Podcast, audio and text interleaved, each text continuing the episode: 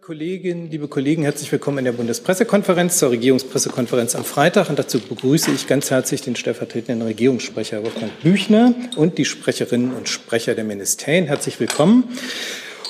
Ähm, wie üblich am Freitag mit den Terminen des Kanzlers in der nächsten Woche. Wir beginnen aber mit einem Statement zum Thema Tunesien. Herr Büchner. Ja, vielen Dank. Die Bundesregierung sieht mit großer Sorge, dass in den vergangenen Tagen viele Vertreter der tunesischen Opposition, Politiker, Journalisten und Aktivisten verhaftet wurden. Demokratische Grundsätze der freien Meinungsäußerung und politischen Vielfalt sowie des Rechtsstaats müssen in einem demokratisch verfassten Land wie Tunesien gelten. Die Aufforderung des Hochkommissars der Vereinten Nationen für Menschenrechte Volker Türk zur Einhaltung fairer und rechtsstaatlicher Verfahren und zur Unabhängigkeit der Justiz teilen wir. Tunesien befindet sich in einer schwierigen wirtschaftlichen und sozialen Lage. Wir wollen die tunesische Bevölkerung nicht allein lassen, sondern zur Überwindung der Herausforderungen beitragen. Aus unserer Sicht führt der beste Weg aus der Krise über ein Programm des Internationalen Währungsfonds. Tunesien sollte dies rasch abschließen. Gibt es erstmal dazu Fragen? Das ist nicht der Fall. Dann kommen wir zu den Terminen. Gerne. Ja, wie immer am Freitag ein Blick auf die Termine des Bundeskanzlers der kommenden, in der kommenden Woche. Am Dienstag, 21. Februar gegen 14 Uhr besucht der Bundeskanzler das Zentrum für Brennstoffzellentechnik ZBT in Duisburg.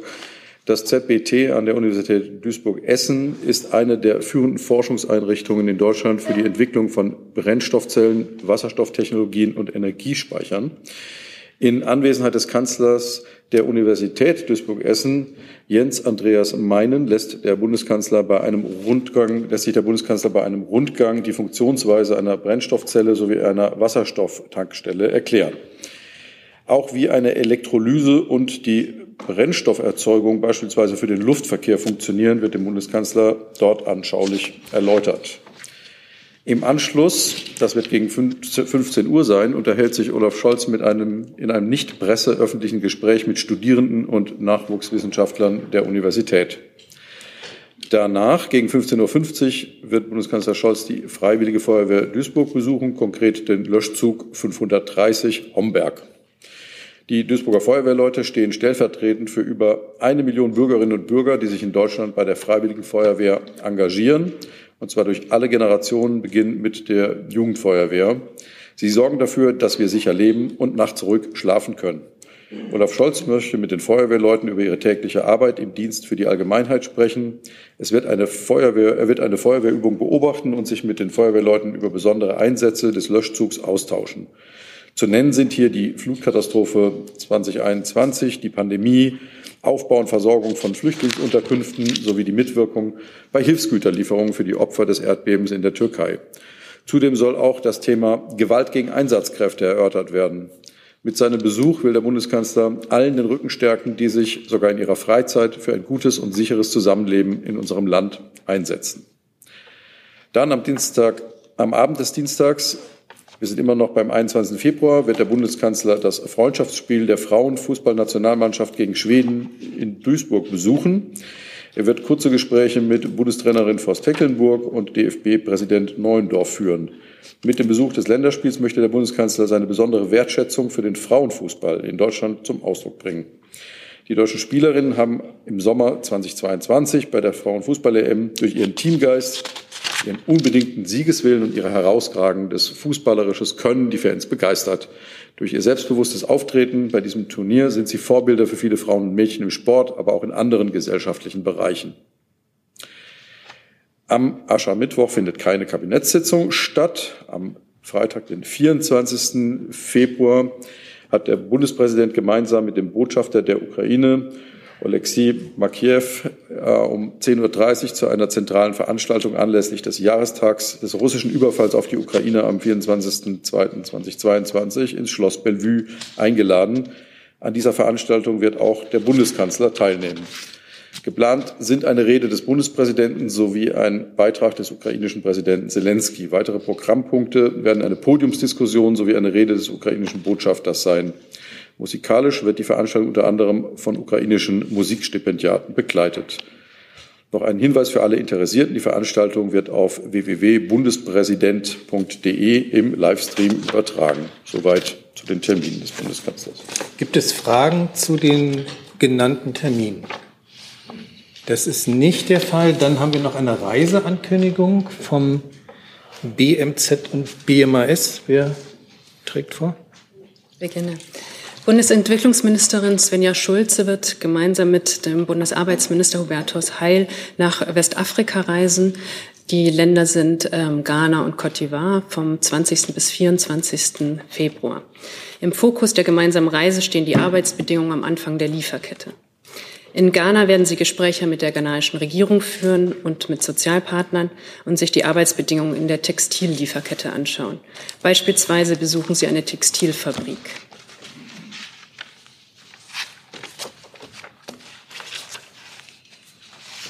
Vielen Dank. Äh, anschließend reisen Bundesentwicklungsministerin Svenja Schulze und Bundesarbeitsminister Hubertus Heil vom 22. bis zum 24.02. nach Côte d'Ivoire, um sich einen Eindruck von den Arbeitsbedingungen am Anfang globaler Kakaolieferketten zu verschaffen. Auch hier werden die beiden vom Generaldirektor der Internationalen Arbeitsorganisation Gilbert Humbo begleitet. Neben Gesprächen mit Regierungsvertretern und Sozialpartnern wollen Schulz und Heil sich in Projektbesuchen am Beispiel der Kakaolieferkette ein konkretes Bild davon machen, wie die neuen Lieferkettenregelungen vor Ort zu besseren Arbeitsbedingungen und weniger Umweltzerstörung führen können. Dankeschön. Danke. Gibt es dazu Fragen? Das ist auch nicht der Fall. Hier ist Hans, der informelle Alterspräsident hier. Aus Erfahrung geboren der Hinweis, es lohnt sich, Junge Naiv zu unterstützen, per Überweisung oder PayPal in die Beschreibung. Das ist gleich ein ganz anderer Hörgenuss. Ehrlich. Dann kommen wir zu anderen Themen. Bitte. Herr Kock. Es geht nochmal um ähm, Gewalt gegen Einsatzkräfte. Der stellvertretende Regierungssprecher hat es ja auch schon mal angesprochen. Ähm, es gab wohl gestern in Trier, oder als erreichte eine Meldung aus Trier, wonach äh, Polizeikräfte äh, massiv attackiert wurden nach einem Einsatz äh, in einer Diskothek. Ähm, deswegen die Frage ans BMI. Ähm, wie bewerten Sie die Ereignisse? Wahrscheinlich müssen Sie auch erstmal analysieren. Passt das so in dieses Schema? Es werden eben wieder ähm, Einsatzkräfte attackiert. Wenn ich darf, würde ich das gerne kurz mal übernehmen ähm, und dann gerne auch ans äh, BMI abgeben. Die Bundesregierung verurteilt es auf das Schärfste, dass Polizisten angegriffen und verletzt werden, die im Einsatz ihrer Aufgaben nachkommen, ihre Aufgabe für Sicherheit und Ordnung zu sorgen. Die Gewalt und Provokation, die die Polizeibeamten in Trier erleben mussten, ist nicht akzeptabel. Wer Gewalt gegen Einsatzbeamte der Polizei ausübt, muss mit aller Härte und zur Konsequenz des Gesetzes verfolgt werden. Es zeigt sich, dass es notwendig war, die Strafvorschriften zum Schutz von Polizei und Rettungskräften erheblich zu verschärfen, zuletzt 2017. Es geht nun darum, dass dieses Strafrecht gegen Gewalttäter, die den Rechtsstaat und seine Vertreter missachten, mit aller Konsequenz angewandt und durchgesetzt wird. Dass die staatliche Rechtsordnung konsequent durchgesetzt wird, schulden wir all die, denjenigen, die jeden Tag auf der Straße stehen, ihren Kopf hinhalten und sich der Gefahr und sich Gefahren aussetzen, um unsere Sicherheit zu gewährleisten.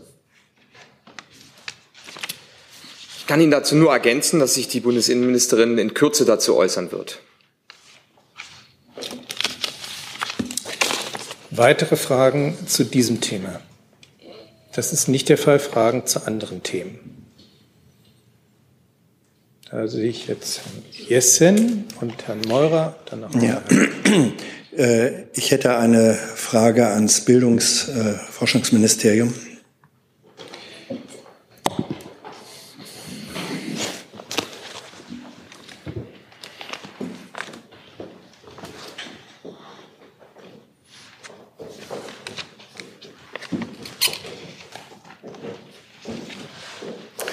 geht nochmal um das Thema, das wir in den vergangenen Sitzungen bereits gelegentlich behandelt haben, nämlich die Auszahlung äh, der wertvollen 200 Euro äh, an Studenten äh, zur Bewältigung der Energiekosten. Studierendenorganisationen haben jetzt noch einmal aufgeschlüsselt, wie der Weg ist, um an dieses Geld zu kommen.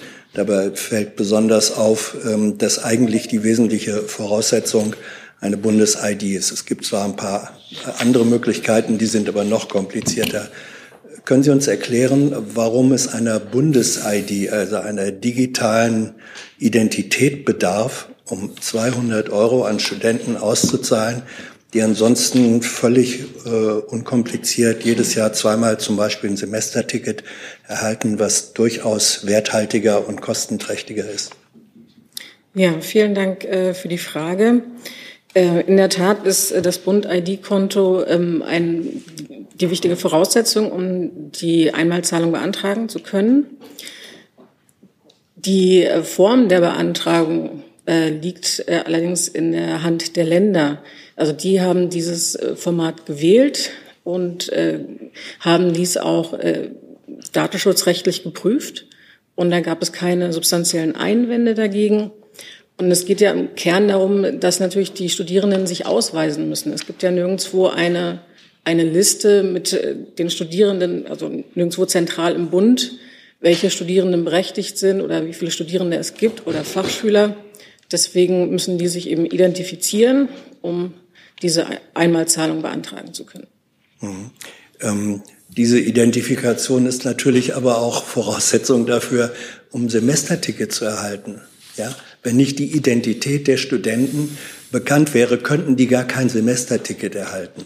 Die Frage ist also zum einen, warum geht es ohne Bund-ID zweimal äh, im Jahr Semestertickets an die Berechtigten äh, zu geben? Äh, und zum Zweiten, es wird der Verdacht erhoben, dass äh, diese Voraussetzung Bund-ID in Wahrheit ein Programm ähm, zur Popularisierung äh, von Bund-ID sei. Ich glaube, im Moment äh, ist es weniger als eine halbe Million Menschen, äh, die über eine solche verfolgen. Wenn man das jetzt für Millionen von Studenten zur Voraussetzung macht, dann ist das ein unglaublicher Booster, um diese digitale Identität zu fördern. Ist das der wirkliche Grund dafür, warum man dieses etwas komplizierte Verfahren wählt? Also wie gesagt, zur genauen ähm, Organisation der Identifikation müssten Sie sonst auch nochmal bei den Ländern nachfragen. Ich würde für den Bund aber verneinen, dass das das Ziel dieser Antragsart ist. Herr Steiner dazu? Ja, äh, vielleicht kann Herr Lavrenz uns als für die Bund-ID zuständiges Haus äh, mitteilen, wie denn der Stand bei Bund-ID vor, ich sag mal, vor Beginn der Antragstellung war und wie sie heute ist, wie viele Nutzer dort zu verzeichnen sind. Die Zahlen müsste ich Ihnen nachreichen, habe ich nicht parat. Herr Jung. Frau Reichel, Ihr Ministerium hat versprochen und Ihre Ministerin, dass die 200 Euro in diesem Winter kommen werden. Halten Sie daran fest? Das ist das Ziel des äh, Ministeriums und äh, da sind wir auf der Zielgeraden. Äh, die letzten Schritte liegen nun in der Hand der Länder. Ähm, einige hatten, haben sich ja bereits dazu ähm, selbst quasi gemeldet, schon eine Pilotphase vor dem ähm, eigentlichen Termin zu starten, ähm, so dass es äh, genau dann eben in diesem Winter noch beantragt werden kann. Einige Länder sind ein bisschen früher dran, andere dann ein bisschen später. Aber auf Ihrer Webseite steht ja nur, dass bis Mitte März der Antrag möglich sein soll. Das ist ja was anderes als die 200 Euro dann auf dem Konto zu haben. Wann endet denn bei Ihnen der Winter? Der Winter endet, wenn der Winter endet. Das äh, kann man auch kalendarisch nachschauen. Ähm, genau, also der, der Antrag ist dann eben, soll bis dahin spätestens möglich sein. Wie schnell dann die Auszahlung tatsächlich funktioniert, äh, liegt dann auch in der Hand der Länder. Ja, aber das ist ja was anderes, als was Sie versprochen haben, nämlich, dass die 200 Euro diesen Winter kommen werden. Also, dass es auf dem Konto landet. Ich habe dem, was ich gesagt habe, jetzt nichts hinzuzufügen. Herr Steiner nochmal. Nur ganz kurz noch, äh, damit es kein Missverständnis gibt. Mit dem Winter ist gemeint tatsächlich dieser Winter 2022, 2023. Ich glaube, dazu muss ich mich jetzt äh, nicht weiter einlassen. Dieser Winter, äh, dieses Jahr hat zweimal Winter, also einmal zu Beginn und einmal zu Ende. Ja, also Weitere Fragen dazu? Herr Jung nochmal. Geht es um den kalendarischen oder meteorologischen Winter? Das ist albern. Ich habe alles dazu gesagt, was ich dazu sagen kann. Können Sie das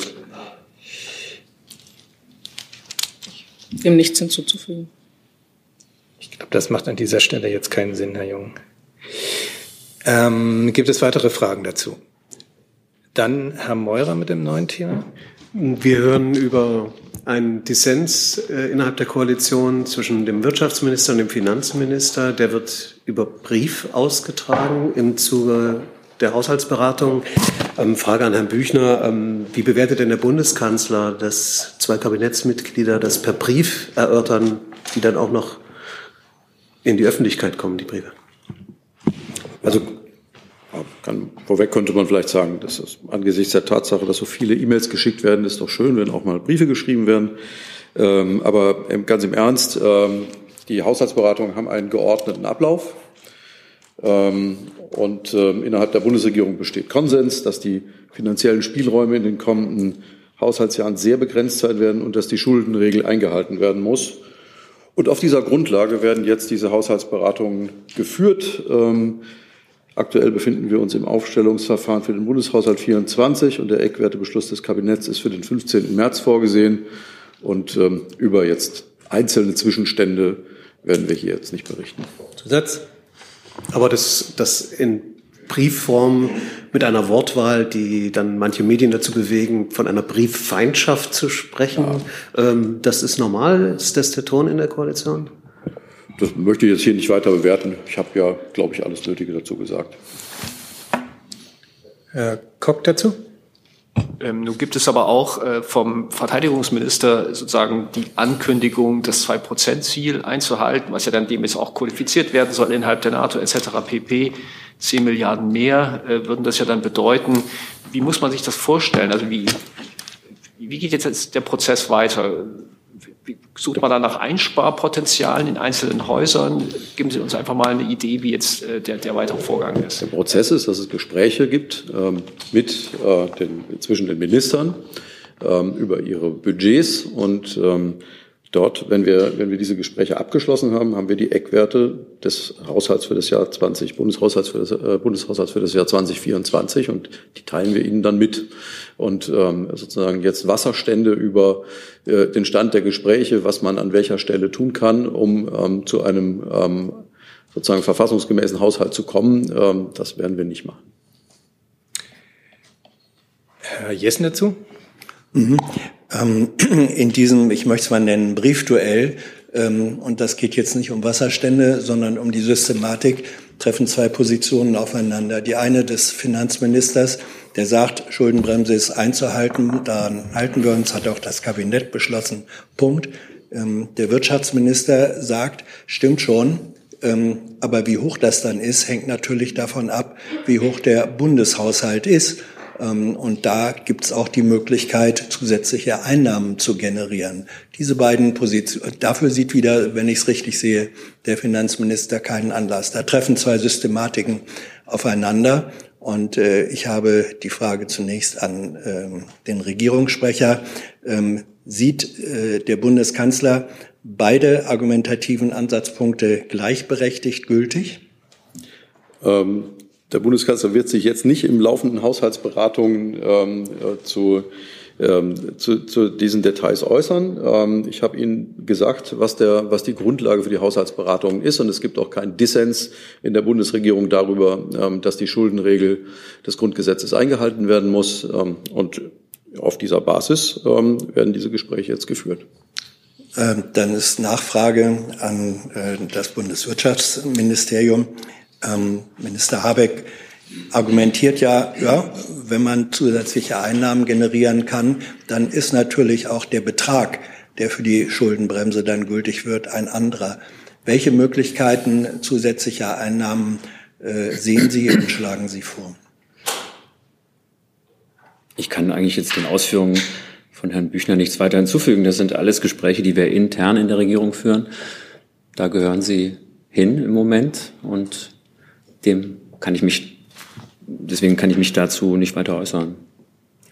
Vielleicht darf ich fürs Finanzministerium äh, das auch nur noch mal unterstreichen. Ähm, der Ablauf des Haushaltsaufstellungsverfahrens äh, ist Ihnen ja bekannt. Das ist hier auch an verschiedener Stelle schon Vergangenheit äh, detailliert äh, dargestellt worden. Äh, und wie mein Kollege äh, vom Wirtschaftsministerium ausgeführt hat, kann ich den Ausführungen des stellvertretenden Regierungssprechers hier nichts hinzufügen. Ähm, Sie kennen die Abläufe des Haushaltsverfahrens. Äh, Termine sind Ihnen auch schon genannt worden. Wie üblich wird dann entsprechend kommuniziert. Herr Kollege? Gabel, Neue Berliner Redaktionsgesellschaft. Meine Frage geht eigentlich in eine ähnliche Richtung ans Wirtschaftsministerium. Wegfall von Subventionen wird erwähnt in dem Brief. Was kann man sich darunter vorstellen? Also es gehört doch zu Haushaltsverhandlungen dazu, dass es äh, unterschiedliche Prioritätensetzungen gibt. Das ist normal in einer Bundesregierung und mehr kann ich dazu im Moment nicht sagen. Das ist ein Moment, die Haushaltsverhandlungen gehören im Moment in äh, die Bundesregierung. Also dort finden sie statt und wir informieren, sobald diese abgeschlossen sind. Und da sind sie nicht. Das ist ja nur sichtbar. Lehmann? Ähm, bedeutet es dann aber schon, dass ähm, Vorhaben aus dem Koalitionsvertrag, wie zum Beispiel die Kindergrundsicherung, ähm, wenn man die Briefe jetzt äh, liest, ähm, dann doch zur Disposition stehen? Oder wie ist das zu verstehen? Das ist erstmal so zu verstehen, dass wir Haushaltsberatungen haben in der Bundesregierung und ähm, wir, so wie die beiden Kollegen aus dem ähm, Wirtschafts- und Klimaministerium und dem Finanzministerium gerade gesagt haben, äh, wir diese Beratungen intern führen und nicht hier äh, in der Bundespressekonferenz ähm, und deshalb auch jetzt nicht uns sozusagen auf wird denn das noch passieren und wird das kommen oder können wir noch was ganz anderes machen, ähm, dass wir genau das hier jetzt nicht erörtern, auch wenn ich das natürlich verstehe und äh, wenn ich auf Ihrer Seite sitzen würde, auch fragen würde, aber wir werden es nicht machen. Herr Jung nochmal. Herr Büchner, ich habe mal einen Koalitionsvertrag geschaut. Helfen Sie mir mal, ob der, ob der Satz, den ich zitiere, immer noch gilt. Da steht, wir wollen zusätzliche Haushaltsspielräume dadurch gewinnen, dass wir im Haushalt überflüssige, unwirksame und umwelt- und klimaschädliche Subventionen und Ausgaben abbauen. Mir ist nicht bekannt, dass der Koalitionsvertrag nicht gilt. Äh, ist das auch die Haltung des Bundesfinanzministeriums?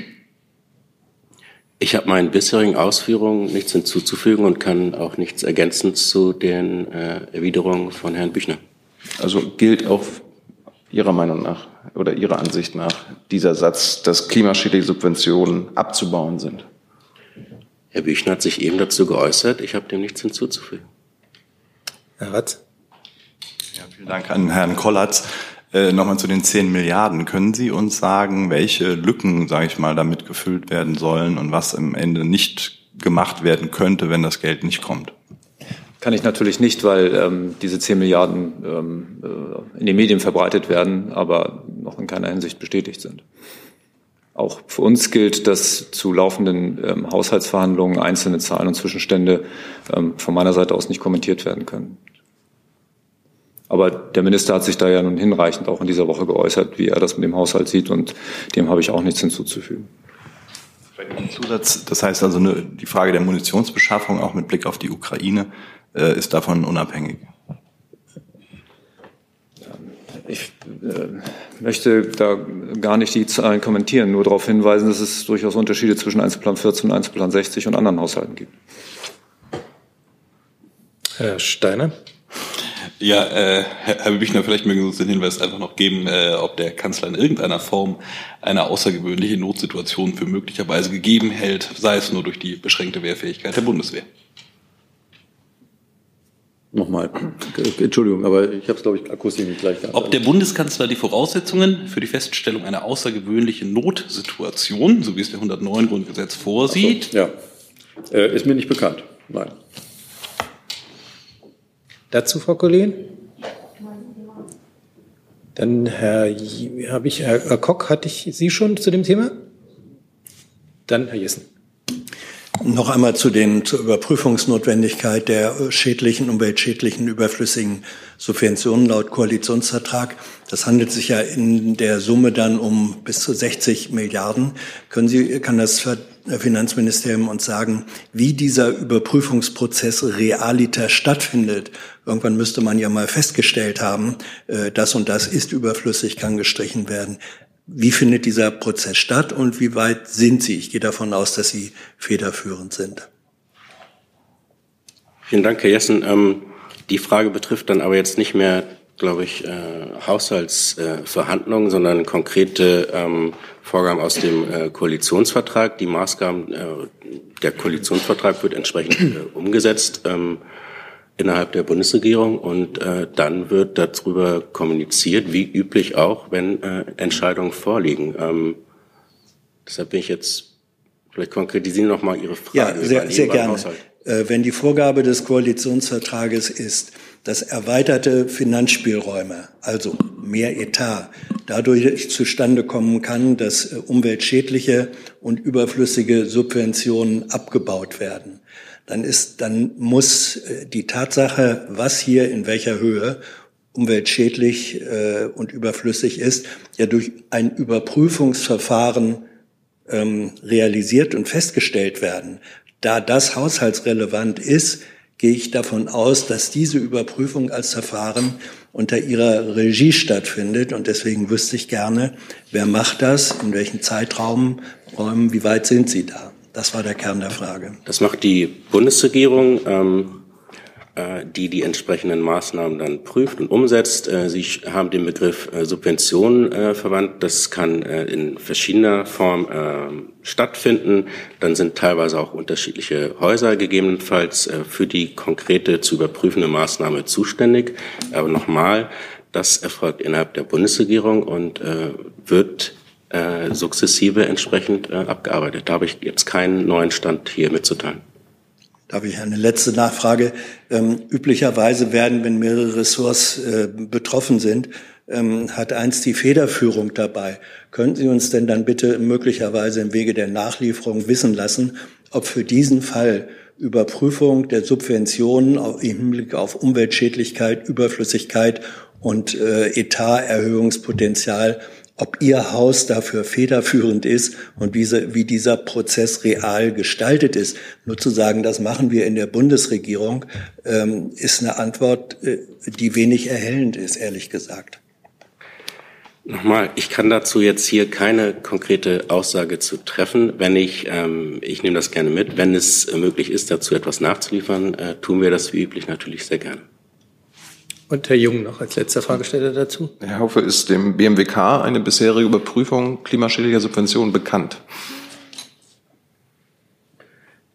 Also klimaschädliche Subventionen und umweltschädliche Situationen, Subventionen werden ja durchgehend gemonitort, ähm, zum Beispiel durch das Umweltbundesamt oder durch andere Organisationen. Die sind alle bekannt und natürlich haben wir davon auch Kenntnis und kennen diese Zusammenstellungen und Bewertungen. Das UBA zeigt ja auf, dass eigentlich alle äh, mittelfristig abgebaut werden müssen, um den 2045-Pfad einzuhalten. Ähm, wie, wie, ist denn, wie ist denn da der Stand? Also äh, hat das BMWK äh, klimaschädliche Subventionen im Blick, die als erstes abgebaut werden können und sollten? Ich werde mich jetzt nicht weiter über Details einlassen, die wir momentan in der Bundesregierung besprechen. Das ist ein äh, netter Versuch über den Umweg, jetzt nochmal weiter Einblick zu bekommen, wo sich wie die Regierung gerade über ihre Prioritätensetzung einigt. Das, in dem Prozess befinden wir uns gerade und mehr kann ich zu dem heute auch nicht sagen. Dann haben wir noch eine Nachlieferung zum Thema Trier vom BMI. Genau, ich kann Ihnen zur ersten Frage dieser Pressekonferenz die Äußerungen der Bundesinnenministerin zu Trier mitteilen. Den massiven Gewaltausbruch gegen Polizeibeamtinnen und Polizeibeamte heute Nacht in Trier verurteile ich scharf. Sich zusammenzurotten und mit Eisenstangen und Flaschen auf Einsatzkräfte loszugehen, zeigt nichts als rohe Gewalt, die mit aller Härte verfolgt und geahndet werden muss. Den verletzten Polizistinnen und Polizisten wünsche ich von Herzen baldige Genesung. Den Beamtinnen und Beamten, die eingeschritten sind und ihre Kolleginnen und Kollegen geschützt haben, danke ich herzlich. Dieser Gewaltausbruch heute Nacht zeigt auch, Polizeibeamtinnen und Polizeibeamte riskieren Gesundheit und manchmal ihr Leben für unsere aller Sicherheit. Sie haben für ihre harte und gefährliche Arbeit jeden Respekt und Anerkennung verdient. Dankeschön für die Nachlieferung. Dann habe ich als neue Themen Herrn Gavrilis und dann Sie. Ja, und zwar eine Frage ans äh, BMUV zum Thema Verbandsklagen. Ähm, da gibt es ja jetzt einen Entwurf seit gestern aus dem Justizministerium, was fehlt Ihnen konkret im Entwurf des Justizministers Buschmann zu den Verbandsklagen? Warum ist das aus Ihrer Sicht nicht verbraucherschutzfreundlich genug?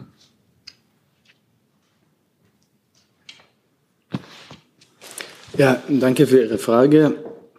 Ähm, vielleicht lassen Sie mich zunächst sagen, dass es ähm, auch uns ein Anliegen war, dass das Gesetzgebungsverfahren jetzt schnellstmöglich weitergehen kann, dass wir in der Sache aber noch einen Dissens haben. Das ist zwischen uns auch klar. Und auf Basis des letzten Einigungsstandes werden wir dazu dann weiter konstruktive Gespräche führen.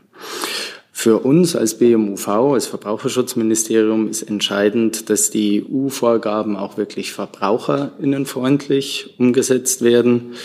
Um, der Entwurf, um, der in die Länder- und Verbändeanhörung gegangen ist, berücksichtigt um, die Interessen der VerbraucherInnen aus unserer Sicht noch nicht ausreichend. Äh, Im Zuge der anstehenden Befassung der Ressorts und der Öffentlichkeit werden diese Punkte ja sicher diskutiert. Ähm, und ähm, für uns als Verbraucherschutzministerium ist ähm, entscheidend, dass möglichst viele VerbraucherInnen von der Verbandsklage profitieren.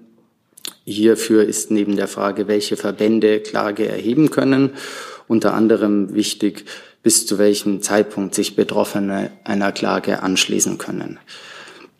Ja, weitere strittige Punkte sind meines Wissens bereits im Versendungsschreiben genannt.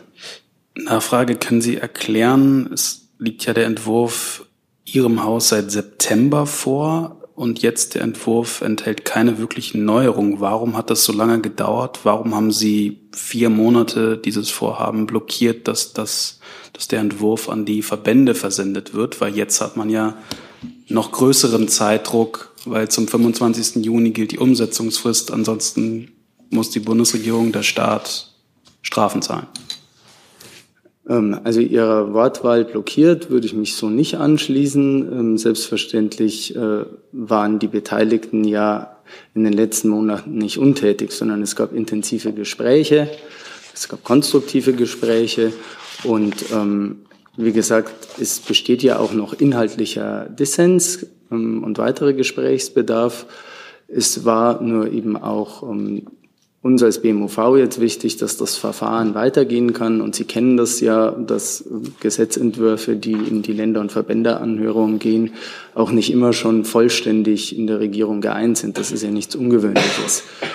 Ähm, aber um, quasi der, der Eindruck, der jetzt vielleicht ähm, durch, durch Ihre Wortwahl entstehen könnte, dass da monatelang einfach nichts passiert sei und nur blockiert wurde, den möchte ich zurückweisen.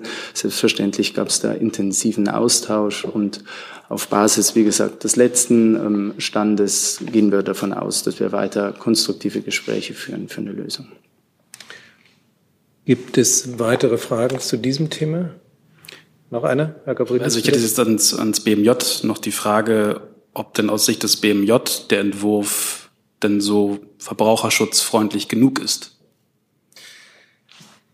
Also aus unserer Sicht ähm, möchte ich hervorheben, äh, dass äh, ja, der Bundesjustizminister schon darauf hingewiesen hat, äh, dass mit dem Entwurf äh, die Justiz zum einen äh, spürbar entlastet wird und zum anderen, dass äh, wie im Koalitionsvertrag äh, bereits vereinbart, das bewährte Modell der Musterfeststellungsklage weiterentwickelt wird und dadurch ein ausgewogener und vor allem fairer Rechtsrahmen für alle Beteiligten geschaffen wird. Ich würde es nochmal vielleicht mit einer Nachfrage konkret machen. Es gibt bereits jetzt die Forderung, dass der Zeitpunkt des sich Eintragens in diese Klage, ins Klageregister, dass es dort dass dieser Zeitpunkt zu knapp ist, also dass Verbraucherinnen und Verbraucher mehr Zeit bekommen, das heißt auch nach einem Urteil sich einer Klage bzw. dem anschließen können. Wie stehen Sie zu diesem zu dieser konkreten Idee?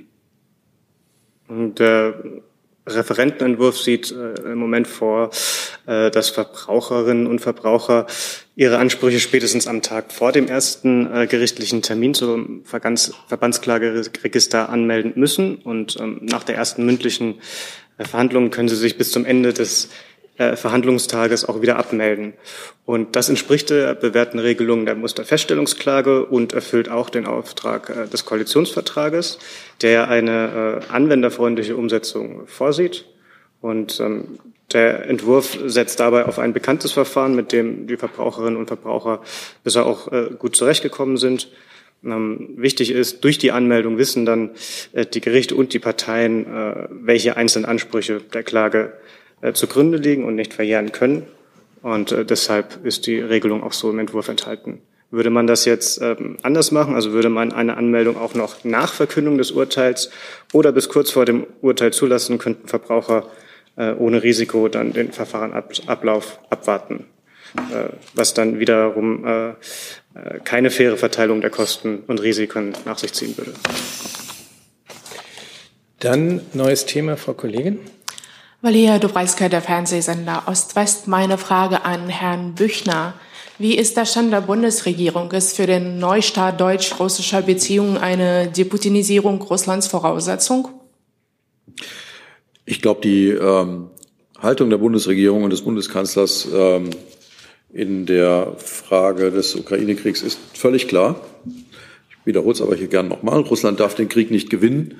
Die Ukraine muss ihre äh, Souveränität und territoriale Integrität verteidigen können und dabei unterstützt Deutschland die Ukraine. Eine Nachfrage dazu.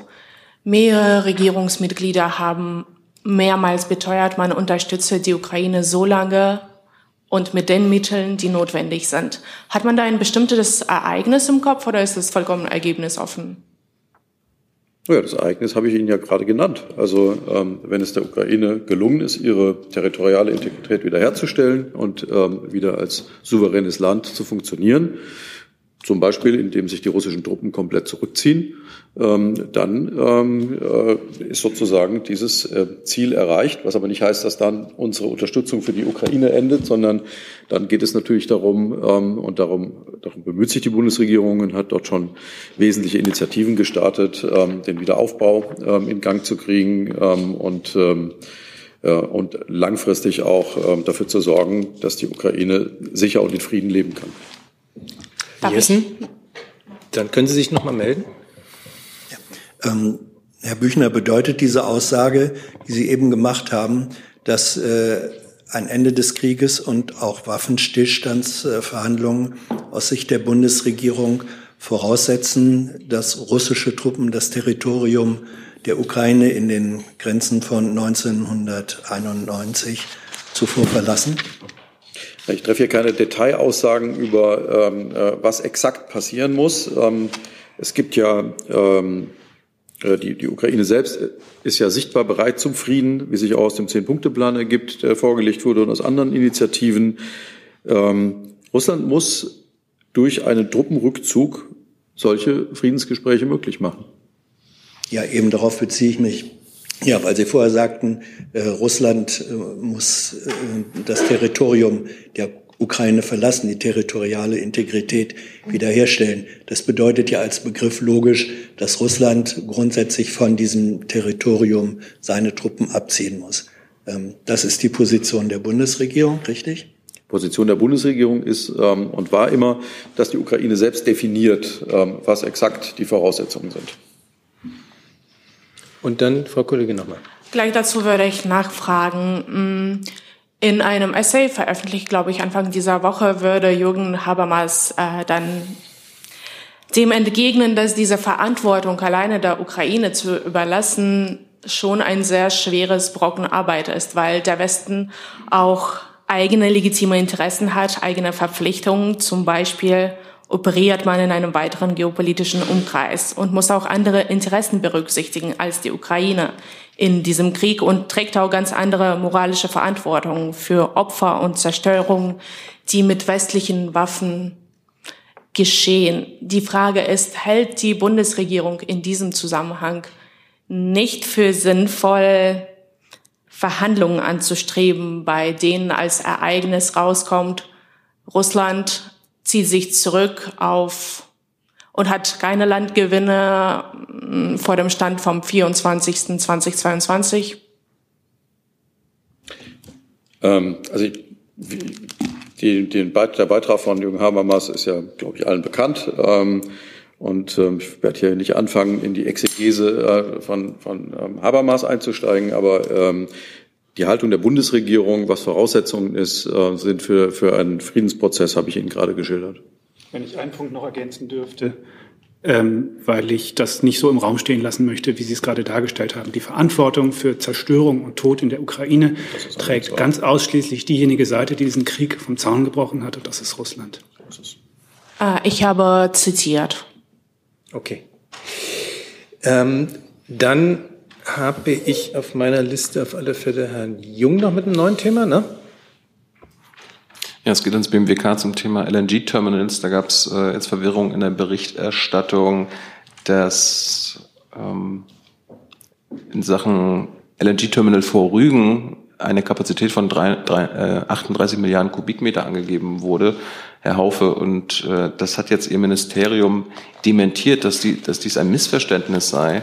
Dabei ist das ja zum Beispiel im Entwurf der Planungsgenehmigung des Bergamtes Stralsund für diese Pipeline angegeben, diese Zahl, und auch in ihrer internen Aufstellung zu den geplanten FSRUs vom Dezember 2022 war für die Terminals von Lubmin eine Gesamtkapazität von 39 Milliarden Kubikmetern genannt worden. Woher kommt denn das Missverständnis?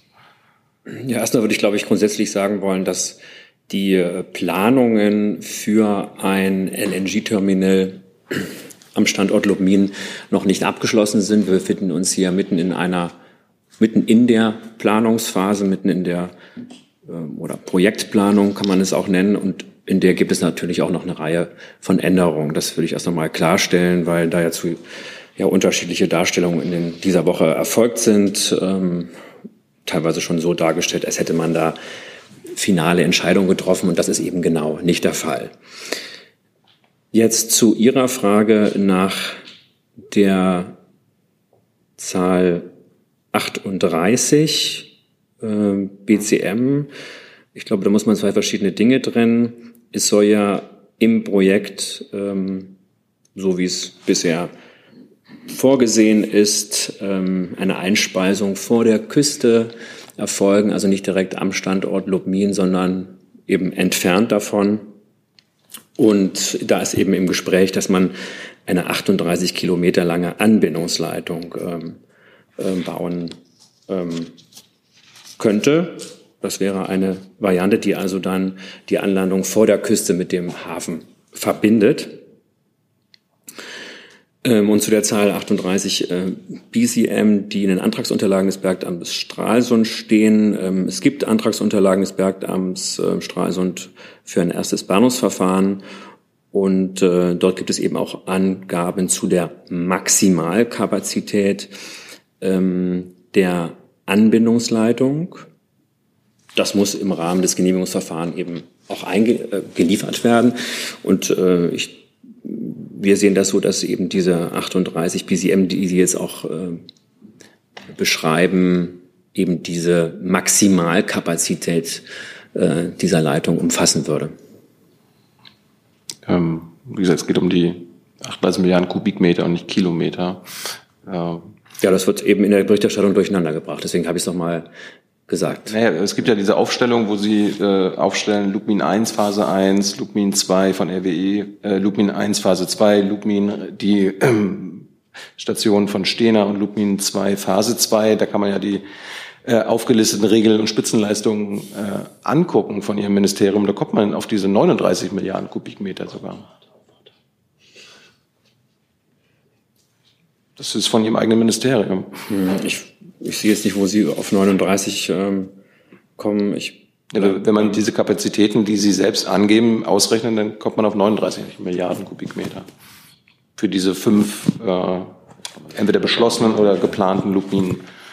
Terminals. Also fünf Terminals und äh, Lubmin, das passt überhaupt gar nicht zusammen. Es gibt fünf staatlich gemietete Regasifizierungsschiffe, mit denen wir planen. Und Davon ist eines am Standort Lubmin ähm, vorgesehen, ein staatliches, ähm, eine staatliche Regasifizierungsschiff und ähm, am Standort Lubmin ist ja noch ein zweites privates Terminal vorgesehen mit einer Kapazität von 4,5 Milliarden Kubikmeter pro Jahr und bei den staatlichen FSRUs rechnen wir mit fünf im Durchschnitt mit fünf Milliarden Kubikmeter pro Jahr. Mir scheint das ein geeignetes Thema dass man das vielleicht bilateral nochmal weiter klärt. Herr Jessen dazu? Ja, aber in einer einfachen äh, Variante. Das wäre wünschenswert. Ja. Äh, von wie vielen äh, LNG-Terminals äh, dürfen wir ausgehen? In der Vergangenheit ähm, stand die Zahl elf im Raum. Das hat das Wirtschaftsministerium gegenüber dem Bundestag auch so bestätigt. Ähm, der Präsident der Bundesnetzagentur, Klaus Müller, hat in einem Interview in der vergangenen Woche erklärt, er wisse nicht, wo die Zahl 11 herkäme. Ihm seien nur sechs Terminals bekannt. Was stimmt? Ja, die Zahl 11 ist, glaube ich, zustande gekommen, weil man eben über einmal über elf potenzielle Standorte diskutiert hat, aber nicht über elf Terminals, sondern eben über potenzielle Standorte innerhalb einer Diskussion, die stattgefunden hat für die Standortauswahl. Ich habe es gerade gesagt, es gibt aktuell fünf staatlich gemietete Flüssiggas, Flüssig äh, Erdgasschiffe, die als FSRU bezeichnet werden, und es gibt ein privates Terminal ähm, in Lubmin. Das ist die Größe, mit der wir momentan arbeiten. Mhm. Ähm, ich frage deswegen dieses Interview mit Herrn Müller, aber übrigens diese Woche hatte ich mich versprochen. Äh, soweit ich weiß, hat äh, Ihr Haus gegenüber dem Bundestag im Januar mit dem Wording elf Terminals, elf Terminals an der deutschen Küste seien geplant, äh, argumentiert. Ähm, also das gilt so nicht mehr im Sinne von elf einzelne Standorte, sondern äh, Sie sprechen von fünf oder sechs Standorten, die dann möglicherweise noch in sich differenziert sind. Äh, irgendwie müssen ja diese beiden Zahlen im Verhältnis zueinander stehen, vor allem wenn Ihr Haus sie so gegenüber dem Parlament kommuniziert haben. Also ich weiß nicht, welche Argumentationen Sie da zurückgreifen gegenüber dem äh, Parlament. Ähm, es ist ja ähm, ich habe es gerade gesagt, äh, wie es sich verhält. Ich kann mir das äh, so erklären, dass wir immer mal wieder verschiedene Standorte, verschiedene Standorte im Gespräch waren. Ähm, gerade eben, als das LNG-Beschleunigungsgesetz eben in der Debatte war, dann gab es mehr als wesentlich fünf Standorte. Es gab auch mal elf Standorte, die im Gespräch waren, wie gesagt, aber das sind eben potenzielle Standorte. Das sind keine äh, letztlich nicht ähm, die Orte, an denen überall ein Terminal ähm, er, errichtet werden soll.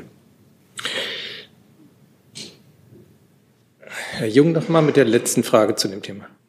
Ja, ich beziehe mich auch auf diese Bundestagssache, Herr Hofer. Können Sie uns mal sagen, wie viele, also insgesamt wie viele Projekte zum direkten LNG-Import nach Deutschland in Planung sind? Laut Ihrem Haus. Ich bleibe bei äh, der Aussage, die ich gemacht habe. Wir haben Standortentscheidungen für die fünf staatlich gemieteten FSCUs äh, im letzten Sommer getroffen. Die sind auch öffentlich bekannt gemacht worden.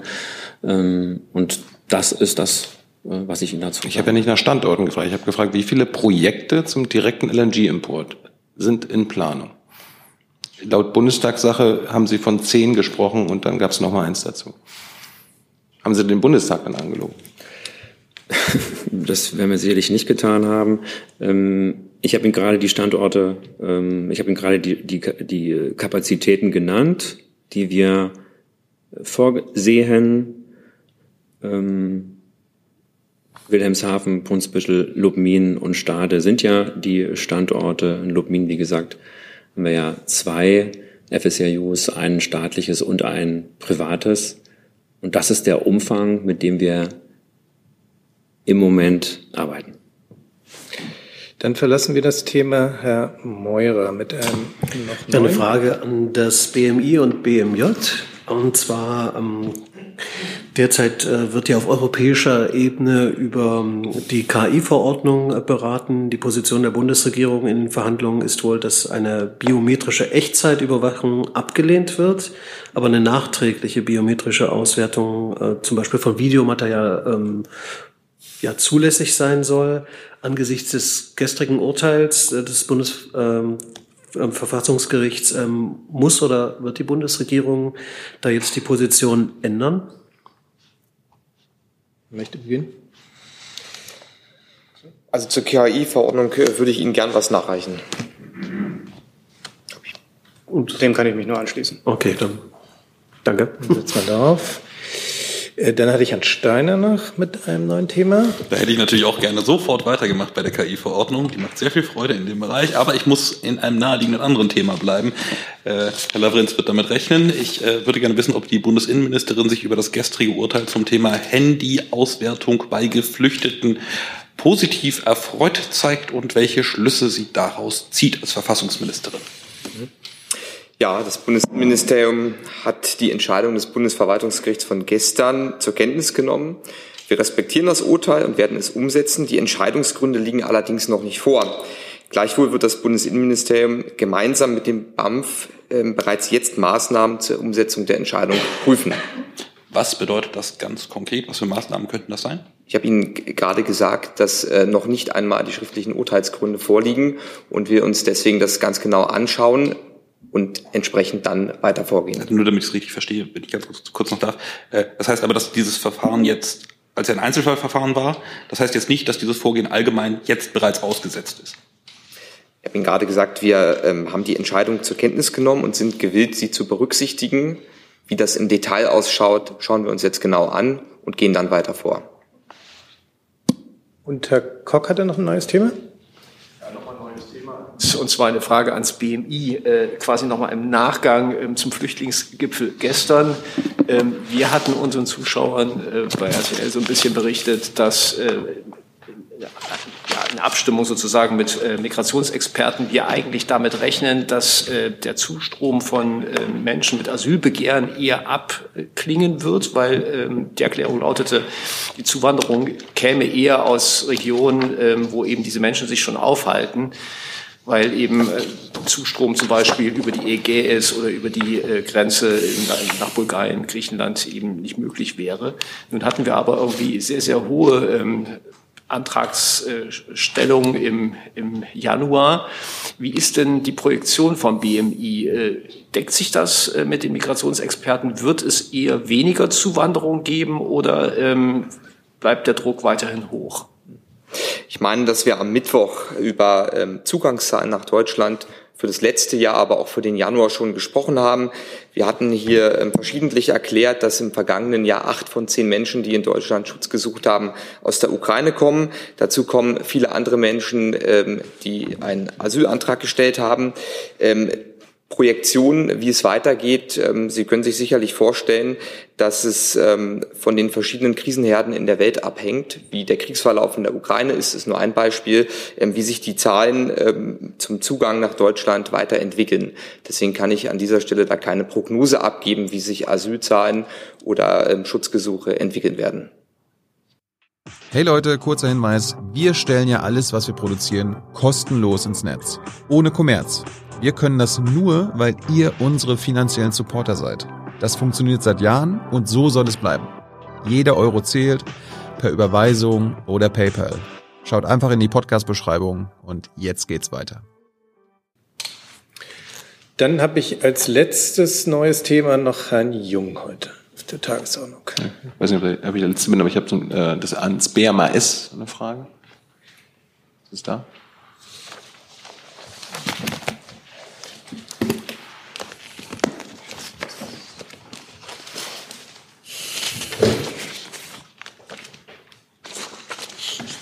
Vielleicht auch an Herrn Büchner. Es gab ja gestern ähm, in Erfurt ein äh, wegweisendes Urteil des Bundesarbeitsgerichts zum Thema Lohngerechtigkeit, äh, Equal Pay. Ähm, Herr Büchner, gibt es vielleicht eine Reaktion des Kanzlers? dass ähm, das Gericht sagt ja, dass Arbeitgeber vom Prinzip gleicher Lohn für gleiche Arbeit nicht abweichen dürfen, nur weil ein Mann höhere Gehaltsforderungen stellt als seine Kollegin. Äh, begrüßt das der Bundeskanzler und äh, wie bewertet das der Bundesarbeitsminister? Ich kann Ihnen dazu noch nichts sagen. Darüber habe ich mit dem Bundeskanzler noch nicht gesprochen. Ich glaube, die Zuständigkeit hier liegt eher beim Familienministerium. Dann fragen wir das Familienministerium.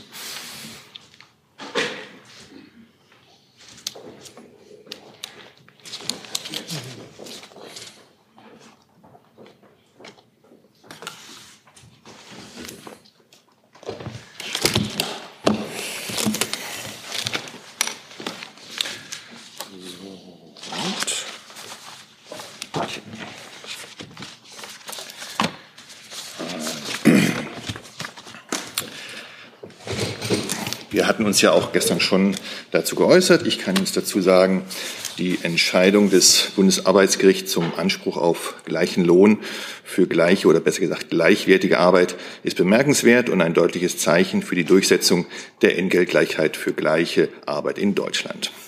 Noch immer beträgt der durchschnittliche Lohnunterschied in Deutschland zwischen Frauen und Männern 18 Prozent. Selbst bei gleicher Qualifikation und gleichen beruflichen Anforderungen beträgt die Lohnlücke immer noch 7 Prozent. Das Bundesarbeitsgericht ähm, ist mit seiner Entscheidung seiner Linie treu geblieben. Das Gericht hatte bereits zuvor entschieden, dass ein nachgewiesener Lohnunterschied, zum Beispiel nach einem Auskunftsbegehren nach dem Entgelttransparenzgesetz, schwieriges Wort, eine Diskriminierung vermuten lässt, die vom Arbeitgeber widerlegt werden kann. Es ist damit Sache des Arbeitgebers darzulegen, dass keine Diskriminierung aufgrund des Geschlechts vorliegt. Nun kommt hinzu, dass besser zu verhandeln keine sachgerechte Begründung, Begründung für die Lohnunterschiede sind. Das Entgelttransparenzgesetz wird nach dieser Entscheidung weiter gestärkt, hat bereits die frühere Entscheidung des Bundesarbeitsgerichts das Instrument des Auskunftsanspruchs gestärkt, ist nunmehr deutlich geworden, dass das im Gesetz verankerte Gebot des gleichen Entgelts für gleiche Arbeit für alle Arbeitgeber gilt. Alle Arbeitgeber müssen über transparente, nachvollziehbare, objektive und vor allem diskriminierungsfreie Entgeltregelungen verfügen. Das gilt auch und insbesondere dort, wo außer- oder übertarifliche Bezahlung vereinbart wird. Eine Nachfrage. Eine Nachfrage? Äh, bedarf es denn jetzt noch weitere Gesetze für Equal Pay oder wird der Gender Gap jetzt von alleine verschwinden nach diesem Urteil? Also, ähm, im Koalitionsvertrag haben wir vereinbart, den, ähm, also grundsätzlich muss man sagen, ich habe ja oben schon die Zahlen genannt. Die ähm, Lohnunterschiede in Deutschland zwischen Männern und Frauen sind immer noch vorhanden.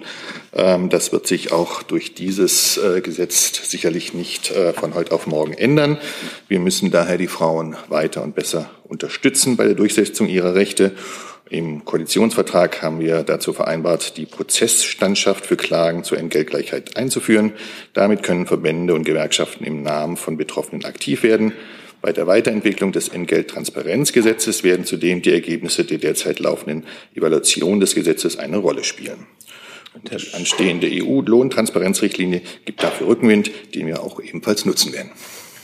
Dann noch ein Steiner dazu. Ja, weil Sie für die Bundesverwaltung zuständig sind und auch, glaube ich, die Tarifverhandlungen für den öffentlichen Dienst im Bund zumindest führen. Herr Lavrenz, ähm, ich vermute, Sie prüfen noch, aber vielleicht können Sie uns kurz erklären, wie Ihre Schlussfolgerungen aus dem Urteil sind, ob es dort Rückwirkungen auf eben die Bundesbediensteten respektive die im TVD Angestellten gibt.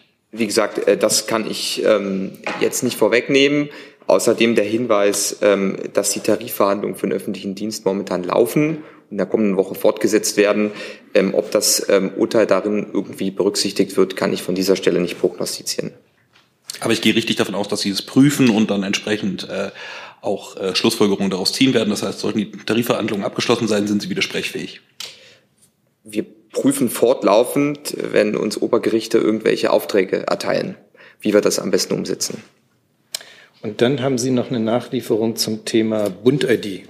Genau, wir hatten ja nach den äh, Zahlen gefragt. Herr Steiner, Sie waren es, glaube ich. Ähm, wir sind jetzt bei 345.000 Nutzerkonten. Die Zahl geisterte ja durch den Raum. Und in der letzten Woche sind 55.000 Nutzerkonten bei der Bund-ID dazugekommen. Dankeschön für die Nachlieferung. Dann sind wir am Ende der Bundespressekonferenz für heute. Ich bedanke mich ganz herzlich und wünsche ein schönes Wochenende.